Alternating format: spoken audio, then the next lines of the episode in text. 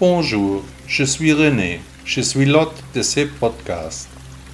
Il y a près de 40 ans, j'étais dans le temple Shaolin en Chine. J'ai vécu de nombreuses années, appris les arts martiaux et le bouddhisme. Aujourd'hui, je transmets les enseignements de Bouddha selon mes idées.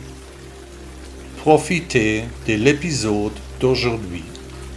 Les balles de tennis invisibles. Imaginez qu'à 10 mètres de vous, deux hommes attrapent et lancent une balle de tennis. Dans un sens et dans l'autre. Dans cette expérience, la balle est invisible, inexistante, mais les hommes se comportent exactement comme s'ils jouaient, réellement, avec elle. Pouvez-vous maintenant, voir, la scène devant votre œil intérieur? Pouvez-vous vous imaginer la situation? L'un des hommes vous reconnaît maintenant, debout au bord, il vous sourit, puis vous lance la balle de tennis, invisible.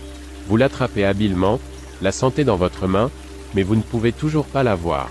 Vous la mettez devant vos yeux en vous demandant d'où vient cet étrange objet. L'homme sourit à nouveau, il vous dit, gardez-le seulement. Les deux hommes quittent l'image floue et vous vous réveillez tout doucement.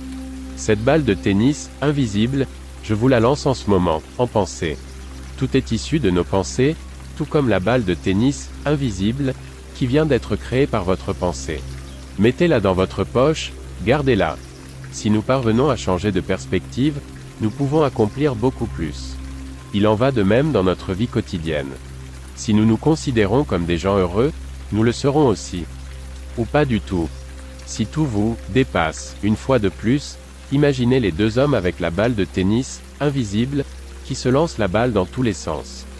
Encore et encore. Un effet très méditatif se produit déjà après peu de temps, la balle de tennis devient à un moment donné, réelle. Tout aussi réelle qu'une vraie balle de tennis, mais invisible.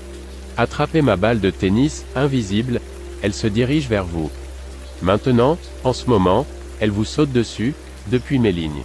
Mettez-la dans votre poche, Utilisez son énergie. Et le jour venu, lancez la balle à une autre personne. Si l'on vous critique, c'est que vous faites quelque chose de bien. Car on n'attaque que celui qui a la balle. Bruce Lee, artiste martial sino-américain 1940 à 1973. Merci beaucoup d'avoir écouté le blog de Bouddha. N'hésitez pas à visiter mon site web. À demain.